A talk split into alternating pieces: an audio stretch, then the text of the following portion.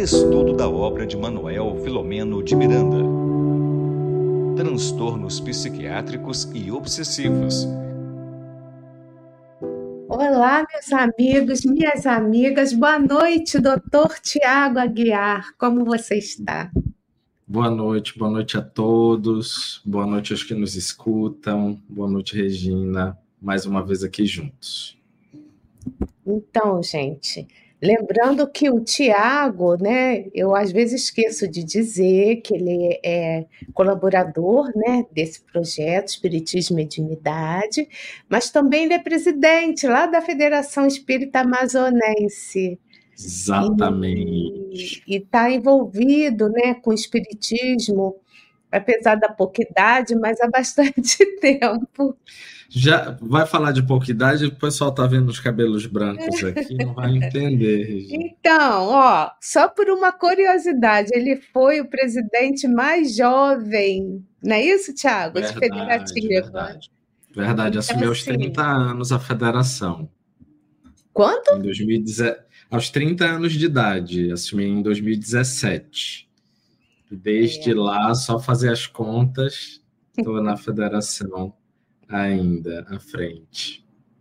É um amigo muito querido, estou muito feliz com o trabalho que ele está fazendo, acho que vocês também, né? A gente já está vendo aqui, ó, as queridas amigas Rita Vidal, lá da Itália, a Dirana de Tupéva, São Paulo, a Flaviane, ó, Flaviane, você não colocou de onde você é, mas daqui a pouco você escreve aí. E a Olga também. Então, boa noite para vocês que escreveram, né? Boa noite a, a todos e todas, né? E aí, ó, lembrando que a gente está estudando esse livro aqui, tá? A noite de hoje, né? É uma série Transtornos Psiquiátricos e Obsessivos. O, estamos na segunda parte, aí o, o Tiago vai falar melhor, mas para vocês irem buscando no livro, capítulo 8, Operações Socorristas, né? E aí o Tiago vai nos situar melhor, vão olhando lá, tá? E a gente quer agradecer também, né? Sempre assim, agradecer acima de tudo a Deus, a Jesus, nosso mestre e amigo, aos nossos amigos espirituais, ao Manuel Flamengo de Miranda, que coordena esse trabalho, né? A todos os amigos envolvidos. Então, a nossa gratidão. E nesse momento a gente pede, né, por todos nós que estamos aqui nessa live, que o Tiago possa envol- ser envolvido, né, em, em- em muitas bênçãos para que esse trabalho possa acontecer da melhor maneira possível. Então, estamos muito felizes em estar aqui com vocês em mais uma noite. E também queria dar só um breve recadinho, porque para vocês que perceberam que o site saiu do ar, tá? Ele está em manutenção. A partir de amanhã à noite, o novo site já vai estar lá lindo, maravilhoso. Vocês vão consultar, porque eu já estou recebendo os recadinhos. E a semana que vem vocês vão ter mais novidades, tá? Então, para a gente não fazer com que essa, com essa live fique muito longa, a palavra, meu amigo, é toda sua.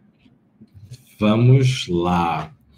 Eu quero também fazer, a, fazer justiça aqui, falando que a, a grande responsável pela minha existência nesse canal é esta moça que está aqui no cantinho do vídeo. Não desistiu de mim. Eu que sou não sou muito afeito às telas, é, gosto muito do tema, naturalmente, né? É um tema que me move bastante.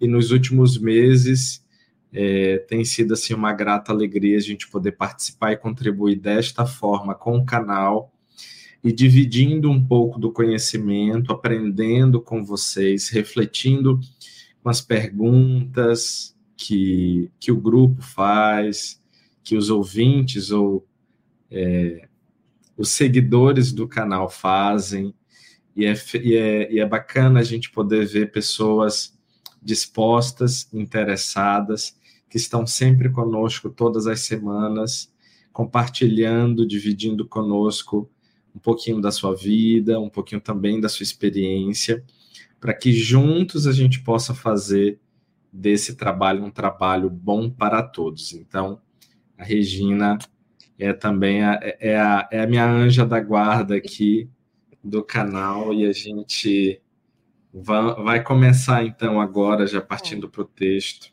O Cláudio Marins, ele fala que eu sou a madrinha dele. Olha, agora eu sou Pronto. anjo, viu, gente? Pronto. Madrinha, anjo, tá ótimo. Anja madrinha. Então vamos começar. Bem, eu gostaria de falar a respeito. é, Vou recapitular apenas um ponto que ficou antes do que, na verdade, do que ficou comentado da última semana, para que a gente depois possa fazer uma, uma relação, um paralelismo com o caso do médico que teve leucemia e desencarnou devido a essa leucemia. Então, quando vocês é, recapitularem no texto, vocês verão que ele narra a respeito de que essa leucemia surgiu, não é? De que ele não havia, ele, ele evidencia, na verdade, a ausência de hereditariedade na doença que o acometeu, que o retirou da vida. Então, é, existe uma carga genética para a doença, ele, na medida do possível, cumpria todas as obrigações para uma vida saudável, e aí, de repente, ele é tomado por um processo cancerígeno, uma leucemia, e mesmo tendo apoio, suporte, provavelmente é, foi atendido, foi assistido por centros de referência, ele fatalmente evoluiu, como nós dizemos na medicina, evoluiu para o óbito. Então, ele falece de uma condição que foi imposta, tá? E era isso que eu queria é, frisar. Ele foi, ele desencarnou por uma condição que estava na carga genética dele desde o momento do nascimento, desde o momento da formação desse corpo físico e apesar do esforço, apesar da vida como se encaminhou, ele precisou enfrentar esse processo de adoecimento. Então, esse processo de adoecimento, é, ao que indica, não pareceu haver é, influências espirituais dignas de nota, predominantes no caso, que tinham uma participação efetiva a modo de comprometer ainda mais a sanidade desse indivíduo, é, o bem-estar dele, ou piorar todo o processo é, doloroso, não é?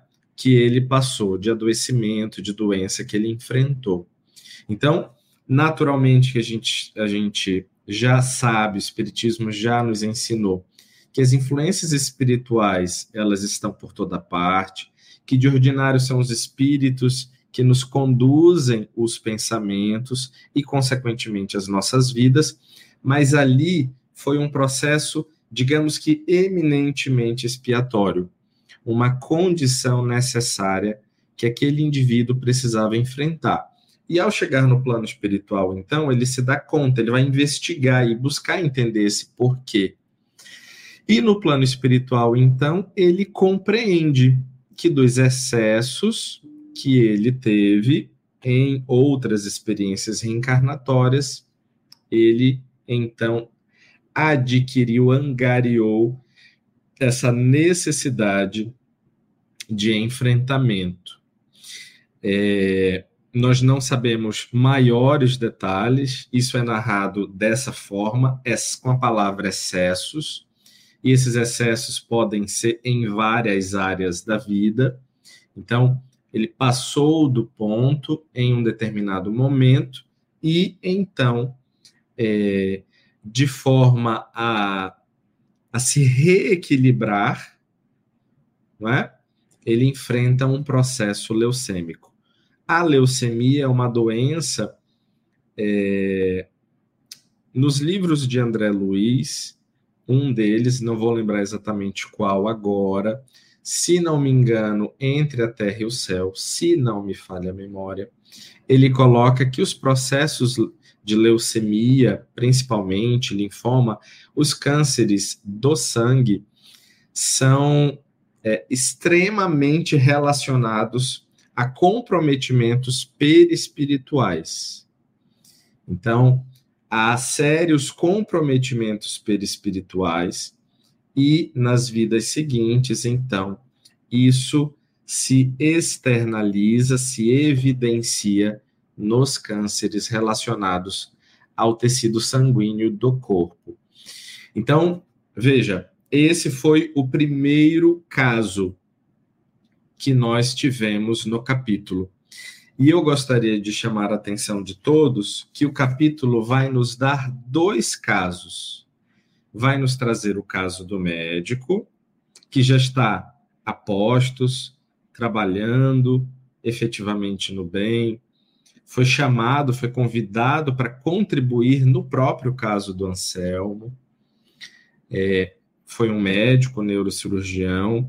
Lembre-se que Anselmo desencarnou a partir de um despreendimento de um coágulo, de um trombo, e isso então produziu a morte física de Anselmo, e ele foi convidado então para auxiliar nesse processo do desencarne, da desencarnação de Anselmo. Não é simplesmente desligar do corpo e só. Não. É processual, assim como o nascimento também é processual. Então, nós temos o segundo caso que o capítulo nos traz, que é muito mais complexo, muito mais denso e que hoje nós planejamos concluir, tá? Então, lembrem-se que nós dividimos o capítulo em dois, e eu estou chamando a atenção de vocês para esses detalhes, tá bom? Então, nós temos é, uma fala. Eu vou começar o texto pelo capítulo, por, um parágrafo, Regina, na página anterior a essa. Nós paramos a partir daqui às 23, mas eu vou falar só uma coisinha a partir da página anterior, essa aí. Pronto, aí já está marcado. A ditadura genética, portanto, tem limites no que diz respeito aos fenômenos psicológicos, desde que educação e meio ambiente operem valiosa contribuição, imprimindo no perispírito novas condutas que se transformarão em energias desencadeadoras ou retardatárias dessa fatalidade. Então, existe uma ciência, que é a ciência epigenética, que fala exatamente isso que está descrito nesse parágrafo. As informações genéticas guardam todas as informações que podem ser efetivadas, acionadas ou não podem ser desencadeadas ou retardadas, de acordo com a nossa atitude, com a nossa conduta, com o nosso comportamento. Então, é, vamos pensar assim, gente, que Deus aguarda até o último instante. Que nós é, tem, um, tem, uma, tem duas frases de efeito que eu quis trazer hoje para vocês e que eu achei super interessante para dividir. A primeira delas é que a gente é, faz o mal, não é? que a gente age de forma indevida à vista, mas que a gente paga a gente se quita de forma parcelada. Esse é o primeiro ponto que eu gostaria de trazer na noite de hoje. E a carga genética, né, os nossos genes que estão nos nossos cromossomos, os 46 cromossomos, falam exatamente dessa justiça que é pedagógica, que é educadora e que não é punitiva. a justiça divina guarda até o último momento. Então, nós reencarnamos com uma proposta, com uma programação que pode ser flexibilizada ou não, a depender.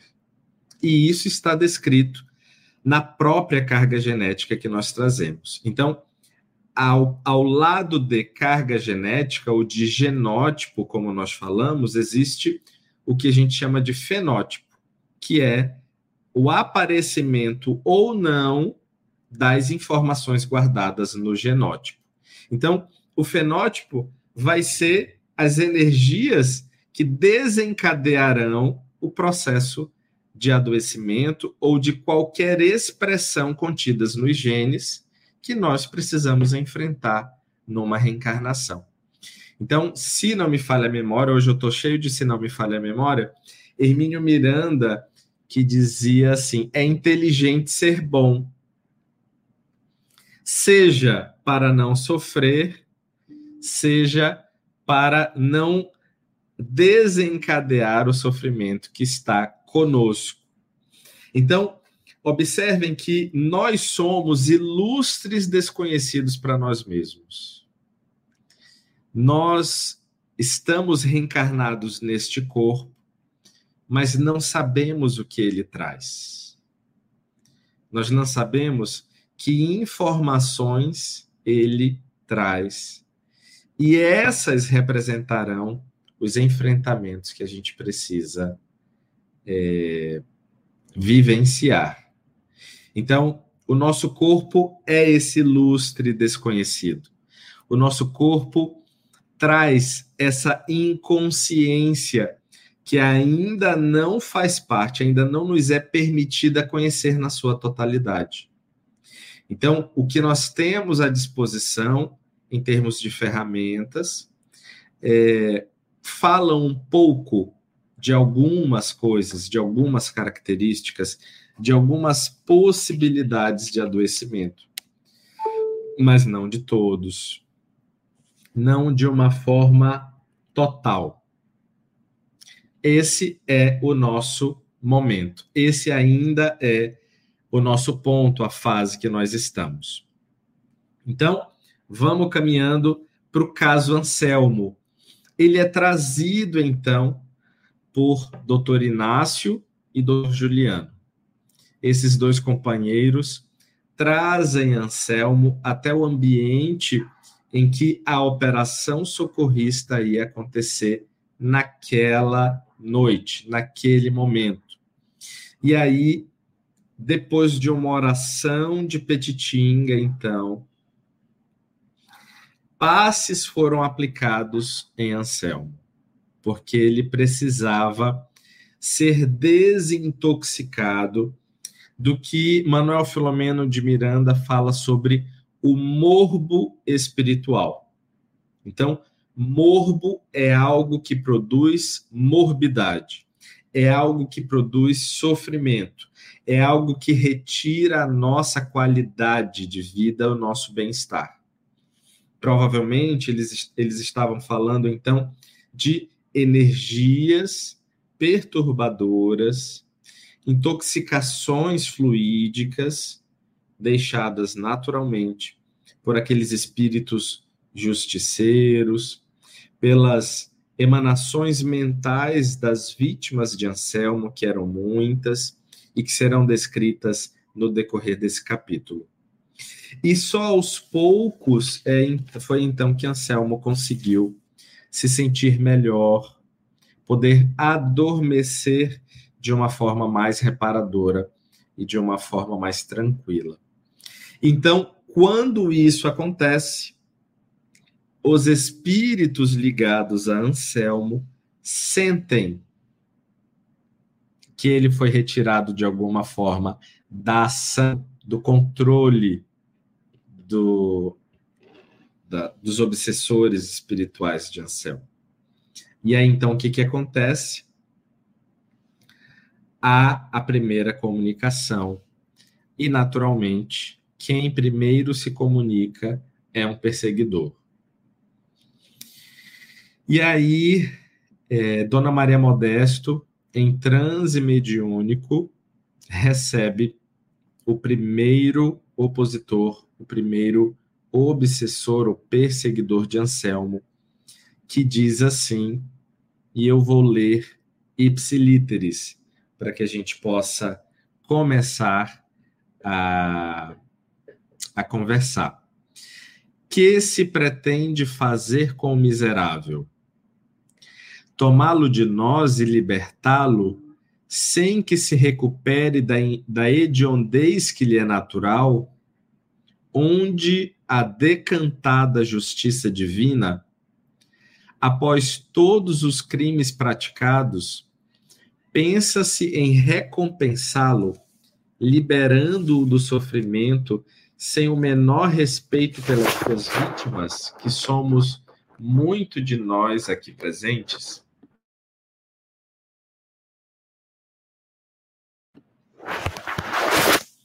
E então, essa primeira fala já nos ajuda a ter algumas reflexões importantes. Ela naturalmente demonstra uma visão distorcida, de fato, de alguém que sofreu, de alguém que foi tomado pela perfídia pelo mal, pela maldade mesmo, de um outro que gostaria, que queria poder, dinheiro, enfim, as ilusões do mundo, naturalmente. É o que está descrito. Mas neste ponto aqui, este perseguidor de Anselmo é, questiona a justiça divina e entende que é injusto retirar Anselmo das mãos destes comparsas, que provavelmente já eram aqueles que o perseguiam e o dominavam, o subjugavam antes mesmo da reencarnação. Então lembrem que Anselmo foi subjugado no plano espiritual inferior antes de renascer pelas próprias vítimas que ainda o perseguem, que o perseguiam desde a infância e que naturalmente têm uma efetiva participação na no, no abismo, na queda moral deste companheiro que se entregou para o vício das drogas. Então, essa é a pergunta, o questionamento é, deste perseguidor, e é quando o doutor Inácio responde: longe de nós o desejo de liberar, de libertar o encarcerado, antes que se ajuste aos impositivos da lei de ação e reação. O nosso propósito constitui-se de auxílio fraternal a ele e aos demais que fazem parte da sua infelicidade.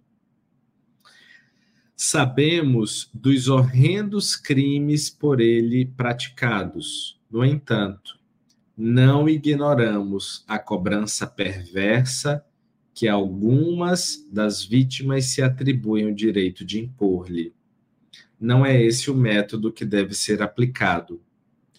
O nosso amigo já sofreu o suficiente, amargando praticamente toda uma existência sob a sujeição que lhe tem sido imposta, sem paz nem alegria, onde é que nós estamos de viver, transitando entre perturbações interiores e punições que lhe são aplicadas indevidamente.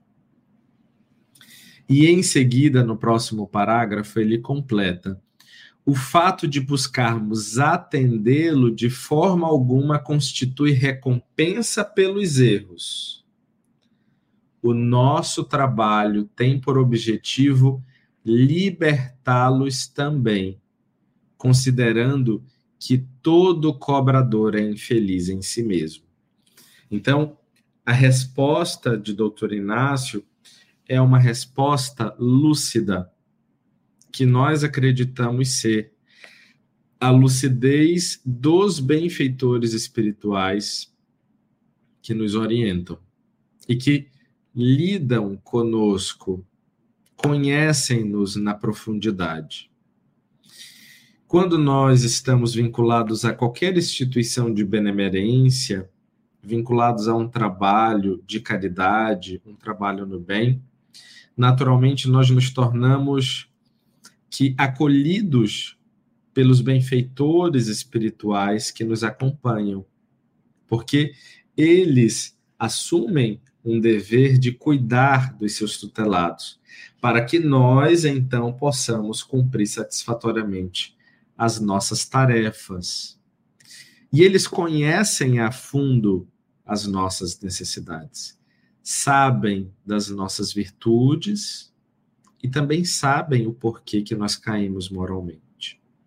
Entendem o porquê dos nossos conflitos e respeitam infinitamente as nossas limitações, sem ser coniventes com elas. E aqui está exatamente o que o doutor Inácio está falando.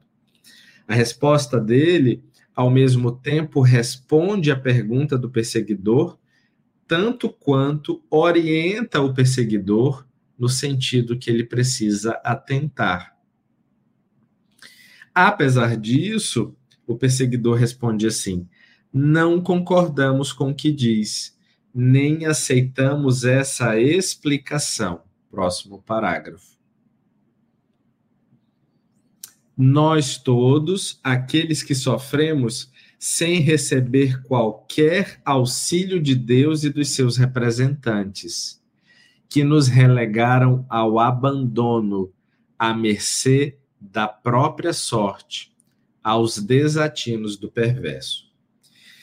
Eu gostaria de atentar neste ponto para que a gente tenha assim um momento de reflexão íntima e pessoal no seguinte sentido: nós não podemos permitir que ninguém, nem dor alguma, seja capaz de nos fazer desacreditar de Deus. Vou repetir. Ninguém, nem dor alguma, pode ter o poder, a capacidade de nos fazer desacreditar do amor de Deus.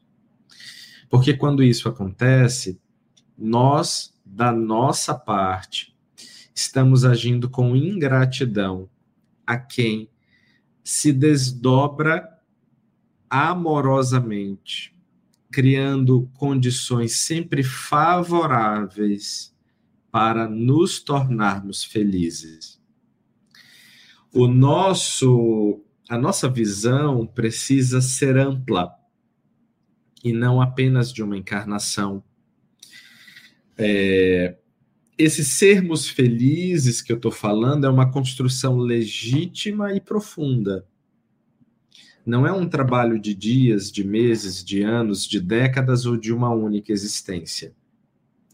Nós desconhecemos na nossa trajetória o que nós carregamos e aquilo que pesa nas nossas consciências que muitas vezes, porque estamos encarnados, surgem como pesares, como tristezas inexplicáveis que nascem de um momento para outro, ou uma melancolia, ou uma doença, um adoecimento, uma depressão, ou qualquer outra coisa. Então, nós não sabemos de fato o que nós carregamos. E Deus, no seu amor, movimenta condições da vida naturalmente guiadas pelos benfeitores que nos auxiliam, que nos inspiram, que promoveram toda a construção, todo o planejamento de uma vida para que nós estivéssemos então aqui nessas condições, situações e cenários que nos farão aprender o que precisamos, para não voltar a cometer os mesmos erros. Conhecer ou lidar ou sofrer a dor, a prestação, como eu falei no início, para que possamos estar quites com as leis. Enfim, é uma série de situações encadeadas que transformam, que representam o amor profundo de Deus pela sua criatura, para que conquistemos a verdadeira felicidade em nós mesmos, a construção da paz legítima. Então, essa construção ela está posta na forma dessa gratidão. Precisamos estar atentos com isso claro nas nossas mentes. Foi o que aconteceu com todas essas vítimas. Sofridos a tal ponto que esperavam então que nada mais valia, que nada mais adiantava. Estavam voltados de forma distorcida para a sua dor e para a sua revolta, sem a reflexão profunda de que eles não sofreram em vão, de que aquela não era a primeira reencarnação e de que eles também tinham questões a cumprir. Tinham questões a vivenciar, tinham enfrentamentos, como nós várias vezes já dissemos aqui. Então, se vitimizaram numa condição que é muito mais fácil e mais palatável para aquele que sofre. E estavam, então, diante dela, confortavelmente dentro deste lugar, deste lugar de vítima. E aí, então, doutor Inácio vai novamente relatar que, primeiro, não somos representantes de Deus. Eu acho que é aqui mesmo. Isso. O nosso planejamento prevê a libertação espiritual do enfermo, retirando-o do presídio material, o que ocorrerá com ou sem a nossa interferência. Percebam, gente, Anselmo fez tudo e mais um pouco.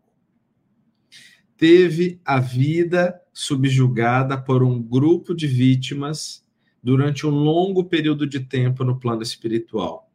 Reencarna, é reencontrado não é?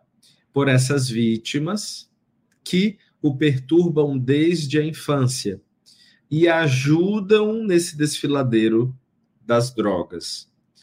É desencarnado por benfeitores espirituais para que não piore a sua condição. E tendo feito todo esse mal, hoje chegou o momento da libertação espiritual deste enfermo.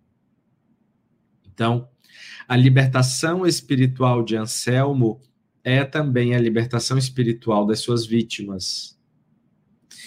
E isso aqui serve para que a gente lembre que nenhum sofrimento é eterno para que a gente não esqueça que todos nós fomos projetados para sermos felizes. Isso aqui também serve para quê? Para que a gente tenha noção de que essa libertação espiritual chegará para todos nós, ainda que nós não tenhamos efetivamente concluído todas as nossas obrigações. Anselmo deve. Anselmo está comprometido com este grupo. Ele ainda não fez nada, de fato, que minore a dor dessas pessoas, o sofrimento desses espíritos. Ele apenas praticou o mal e viveu por uma existência o sofrimento decorrente do mal praticado. Só ainda há o momento da reparação. Ele precisa reparar, então, com o bem. Não é isso? Não é isso que o livro Céu e Inferno nos fala? Que nós temos etapas, dentre elas o arrependimento, por exemplo, e mais para frente a reparação? É isso.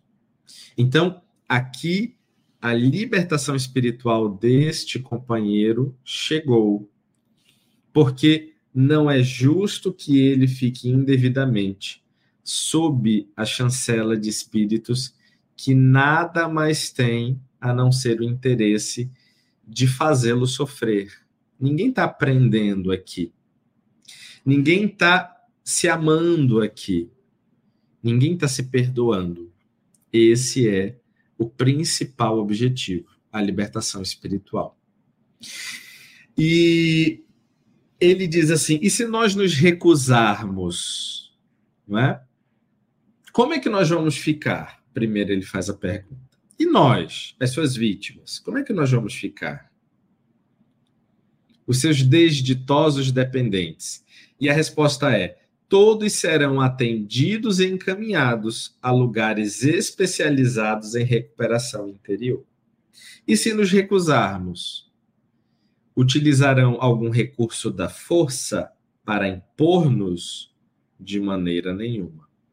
O nosso trabalho é de persuasão e não de imposição. Ou seja, ainda que nós é, nos compadeçamos da sua dor, nós não podemos forçá-lo a ser melhor. Você precisa querer.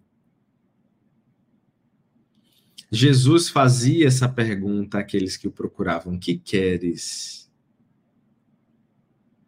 E o cego disse: Que eu veja, como tantos outros. Então, aqui, da mesma forma como Jesus nos ensinou, ele diz que é preciso querer. É preciso que a gente diga sim para o bem e não apenas para o mal. É preciso que a gente faça então esse esforço de caminhada para mais adiante. E não adie os projetos de iluminação e de libertação pessoal propostos pela justiça divina a todos, não apenas aquele que cometeu os atos. Ao passo que essa comunicação acontecia, o que que houve? Alguém do grupo que estava sendo atendido começou a gritar. Então, aquela conversa, aquele diálogo estava acontecendo e alguém no ambiente começa a gritar: Socorram-me, por amor de Deus, porque estou cansada de sofrimento. Era uma comunicante com faces cadavérica que tinha sido, que tinha desencarnado por tuberculose. E aí, então, Dr. Juliano a tomou pela mão e encaminhou-a a um leito. E aqui eu quero relembrar o seguinte: como é que os atendimentos num trabalho mediúnico acontecem? Eles não acontecem um a um. Então, nas nossas reuniões mediúnicas, nos nossos trabalhos, nas nossas atividades, eles não acontecem por vez. Eles não acontecem por indivíduo, mas por tema, por bloco, problema, por situação, enfim. Eles acontecem de uma forma que aquele bem é espargido, é multiplicado para vários que estão passando pelo mesmo enfrentamento, pelas mesmas dores. E essa companheira, então, em sofrimento, pede socorro. Compadece-se de mim, porque eu não suporto mais sofrer. Ela não foi obrigada. O perseguidor, ainda ali num diálogo, questionando: e se eu não quiser, vocês vão impor? E ao momento em que Inácio responde: que este é um trabalho de persuasão, que nós estamos aqui com amor e compaixão para recebê-los. Alguém que necessita desse amor e dessa compaixão, levanta a mão e pede socorro. Mais uma mais uma questãozinha, um detalhe do capítulo que ajuda a gente a pensar nas nossas vidas, nas nossas relações na forma como nós fazemos o bem na terra. Nós também precisamos amadurecer a forma como nós praticamos o bem.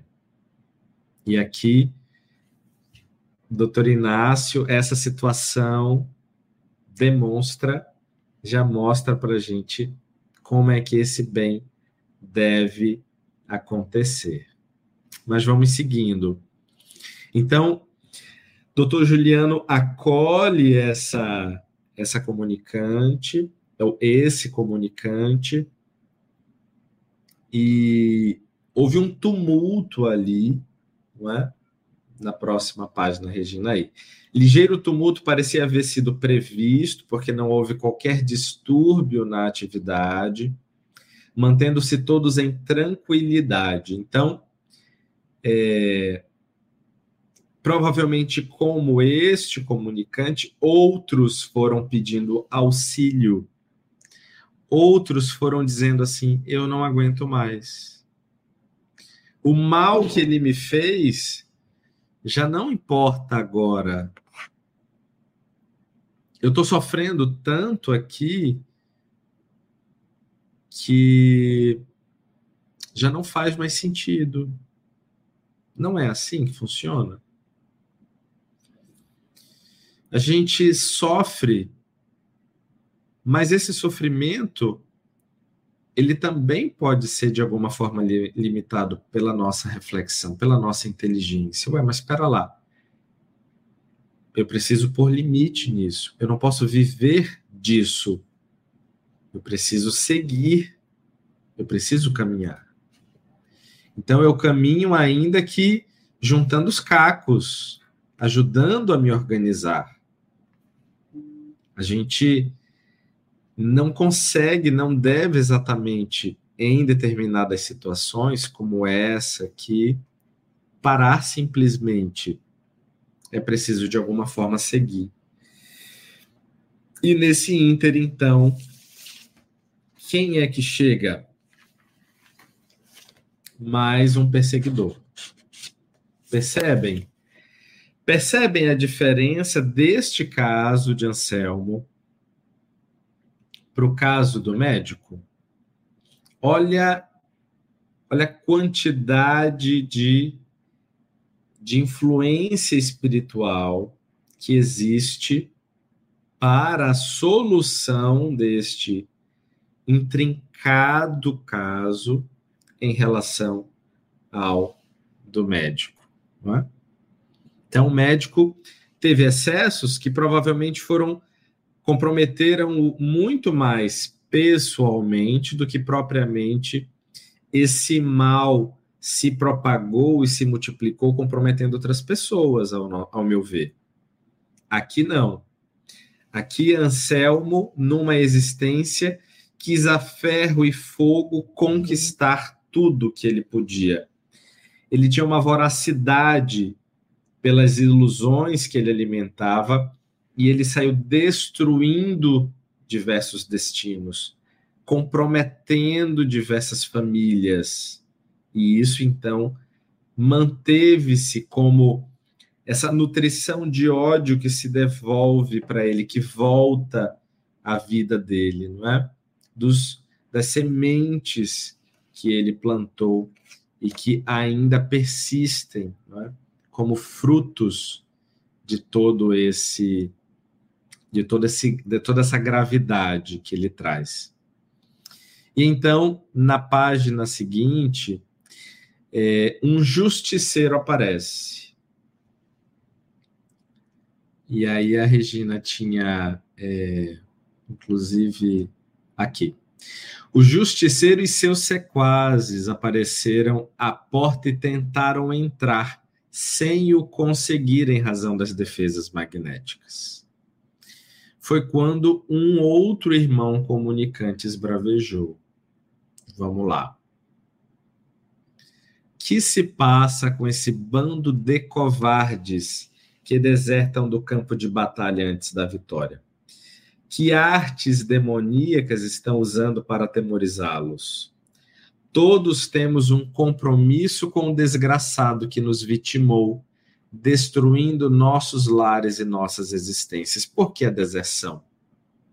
Então, aqui, as pessoas estavam eu chamo pessoas, né, gente? Os espíritos. aquele grupo de vítimas já estava assim aceitando aquela proposta de libertação. Já não havia mais condições de manter aquele ódio. Então, é, ele estava vendo o seu grupo enfraquecido. E foi quando, logo em seguida, é, a mãe de, de Anselmo aparece. A mãe de Anselmo aparece. Aqui mesmo, Regina, eu vou ler esse pedacinho aqui de, dizendo: felizmente, os irmãos da agonia despertam ante a nova realidade e optam pela felicidade ao invés do ódio, preferindo a liberdade à escravidão, ao capricho da vingança que somente conduz a dores mais acerbas.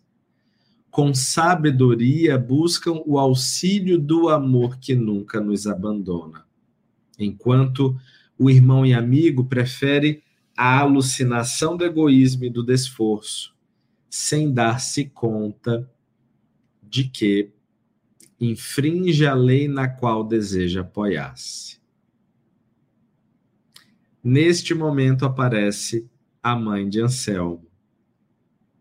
E ela então é, conversa com esse espírito que a reconhece e diz que ela foi sempre um anjo, que ela foi, na verdade, o inverso de que Anselmo era ali e ele pergunta: Vindes dos céus buscar-nos no inferno ao qual vosso filho nos atirou? O que, que será que é para uma mãe ouvir isso? Será que de alguma forma esse coração se sente responsável? Algumas mães, sim, se sentem. Mas essa especificamente, este espírito acredito que não exatamente. Ela está ao lado deste filho querido, amado, para ajudá-lo a superar as próprias iniquidades. Então ela pede desse espírito compaixão, ela pede misericórdia, porque nenhum deles mais é feliz, não importa mais exatamente o que fez, o que não fez, o que fez de volta, o que vingou. Todos sofrem. E aqui nós estamos chegando numa num momento da história de todas essas vidas da necessidade de refazer os caminhos todos eles, assim como todos nós. Próxima página, por favor. E ela diz assim: Bem sei as dores que vos dilaceram em face dos sofrimentos experimentados.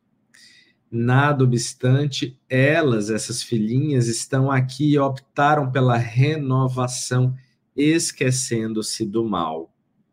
O espírito então vai às lágrimas e diz assim: Sempre foste justa para com os vossos agregados distendendo bondade e carinho com todos nós, em homenagem ao vosso amor, como retribuição mínima a tudo quanto nos ofertastes, mudaremos de conduta em relação ao sicário das nossas vidas.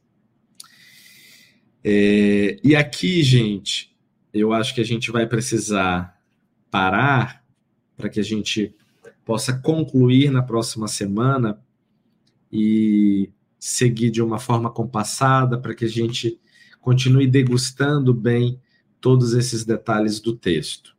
Nós ainda temos algumas perguntas, eu acho que a gente vai deixar esses seis minutinhos para as respostas, mas aqui eu só queria concluir a reflexão com mais um ponto que o capítulo nos traz, um detalhe que vale a pena ser dito, que é o seguinte: este espírito cheio de ódio, ao ir às lágrimas pela abordagem, por essa intervenção da mãe de Anselmo, ele vai às lágrimas e entende que aquele era um momento de refazimento, não pela consciência, pela própria consciência, percebem?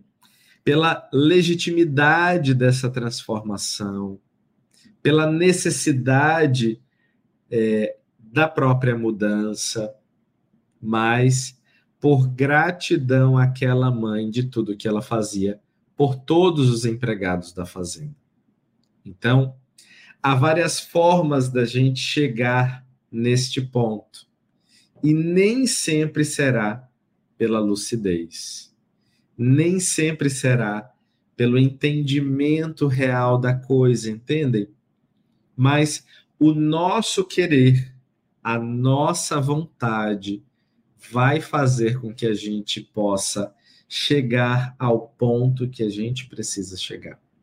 Então, nós vamos ficar por aqui até este momento, no momento do arrependimento desse espírito comunicante, e nós vamos passar então para o momento de respostas, perguntas e respostas. Muito bem, Tiago. Antes de passar para o momento, enquanto você falava, eu achei bem interessante que é uma questão, nada demais, é que você citou é, a passagem do cego de Jericó, né? E, e essa ontem, ontem eu entreguei, ontem foi terça, é. Ontem entreguei para a Casa Espírita, para o Jornal da Casa Espírita, um texto, um artigo de tarefas da Joana de Anjos, mas que eu começo com, a, com o cego de Jericó, que queres que eu faça quando Jesus pergunta para ele. E a Tânia, foi muito interessante. Você vê como é que está no. Eu sei, Sérgio de Jericó é conhecido, todo mundo, mas a Tânia, que estava também fazendo a exposição do livro de Filomeno de Miranda, falou assim: Regina, o meu estudo de domingo foi sobre o cego de Jericó. Aí eu achei bem interessante, né? De repente está na atmosfera, né? nos grupos mais afins e que nos leva a fazer citações de uma forma ou de outra, né? Queria te falar isso, Tiago, e falar para vocês também. Nada é por acaso. Bom, tem bastante perguntas, então também pode ter as colocações, né? Que é um momento de interação. Vamos então para a nossa vinheta. Vamos lá. Vamos. Momento de interação. Perguntas e respostas. Primeira da Dirana, lá de Tupéva, sempre presente. Tiago, gostaria de saber, live passada, o projeto Genoma pode influenciar na síndrome de Down? Gratidão. Oi, minha querida, tudo bem? Um abraço carinhoso. Sim, na verdade, o que a gente já tem até aqui, porque o projeto Genoma é a decodificação de toda de, de todo de todos os genes humanos, né? De todas as sequências, de todas as as conformações, as configurações cromossômicas. É, ele é, um, é uma coisa mais extensa e mais complexa, porque ele vai alcançar tudo que existe, né? Aqui, o que, que a gente tem? A gente já tem os mapas genéticos que nos orientam a respeito de questões mais, vamos dizer assim, mais macros em relação aos nossos cromossomos. E aí você fala sobre a influência na síndrome de Down, né?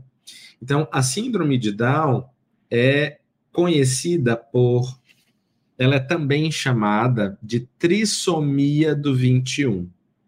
Ou seja, quando deveriam existir um par de cromossomos no 21, tem três cromossomos.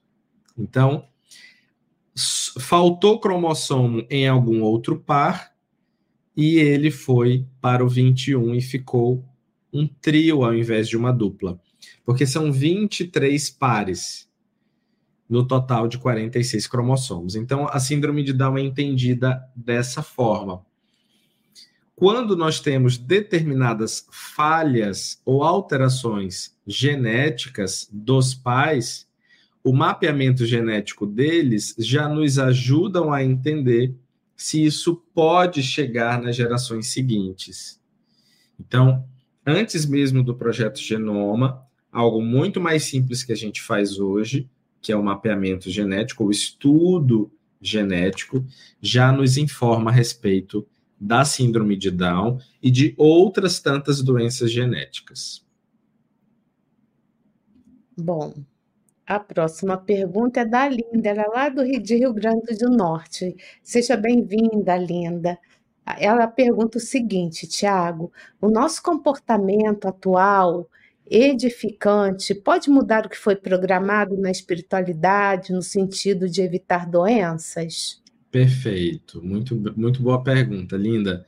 Conheço bem Natal e Mossoró, não sei se você é de uma dessas cidades. Receba o nosso abraço aí no Nordeste. Eu conheço só Natal, sensacional. É. Sim, o nosso comportamento atual pode modificar o que foi programado na espiritualidade.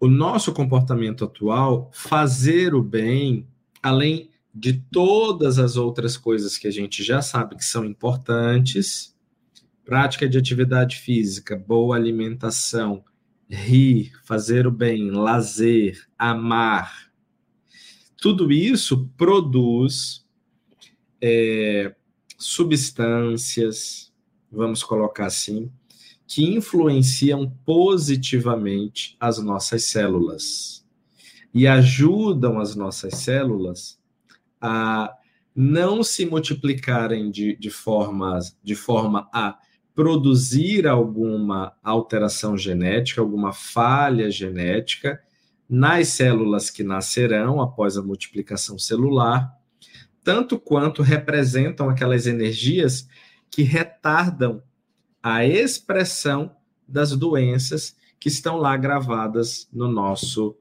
é, código genético, viu? Obrigado pela participação. Bom, outra pergunta da Dirana. Doutor Tiago, todos os sentimentos, crueldade, mágoa, ódio, depressão, que causam as dores da alma, podem ter como consequências o adoecimento do corpo material, é isso? Eu acho que você já acabou de responder, né? Sim, sim.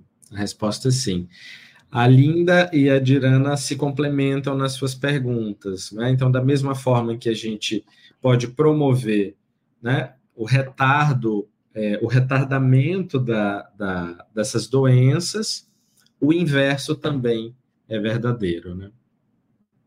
Bom, uma próxima pergunta é do Saúde Sem Dogma. Transtorno psiquiátrico está relacionado ao atraso moral? Obrigado, meus amigos. Olha, essa pergunta é boa também, viu? Mas eu diria assim. Essa que eu achei. É, na verdade, eu diria que o atraso moral ou a nossa condição evolutiva é que é, é palco ainda para determinadas doenças existirem. Então, hoje, o que, que nós temos, por exemplo? A busca pela pela cura do câncer, não é? a busca pela cura da AIDS, a, a busca por uma sociedade igualitária, justa, de tal forma que a gente dê condições às pessoas para ter menos infecções, para tomar água potável, para ter acesso a saneamento. Tudo isso faz com que a gente viva muito mais e muito melhor o tempo que nós temos aqui na Terra. Então, há 100 anos atrás, o brasileiro, é, não, eu acredito que não era 40 anos a, a expectativa de vida do brasileiro. E hoje nós estamos caminhando para 80 anos, já está em 74, se eu não me engano. A que isso se deve? Ao progresso, à mudança de cultura, ao avanço da ciência. É, então, a nossa condição evolutiva permite que ainda existam determinadas doenças que são graves, que são limitadoras, é? que são difíceis da gente ver o outro enfrentar, como os, os transtornos psiquiátricos, por exemplo, como os adoecimentos de ordem do câncer, ou de infecções que poderiam ser evitadas. Eu acho que isso, de uma forma resumida, a gente pode responder essa ótima pergunta do Saúde Sem Dogma. Bom, última pergunta da noite de hoje é da Linda, tá aí lá de Natal, né? Anselmo estava sendo beneficiado pela intervenção da mãe? Em última análise, sim.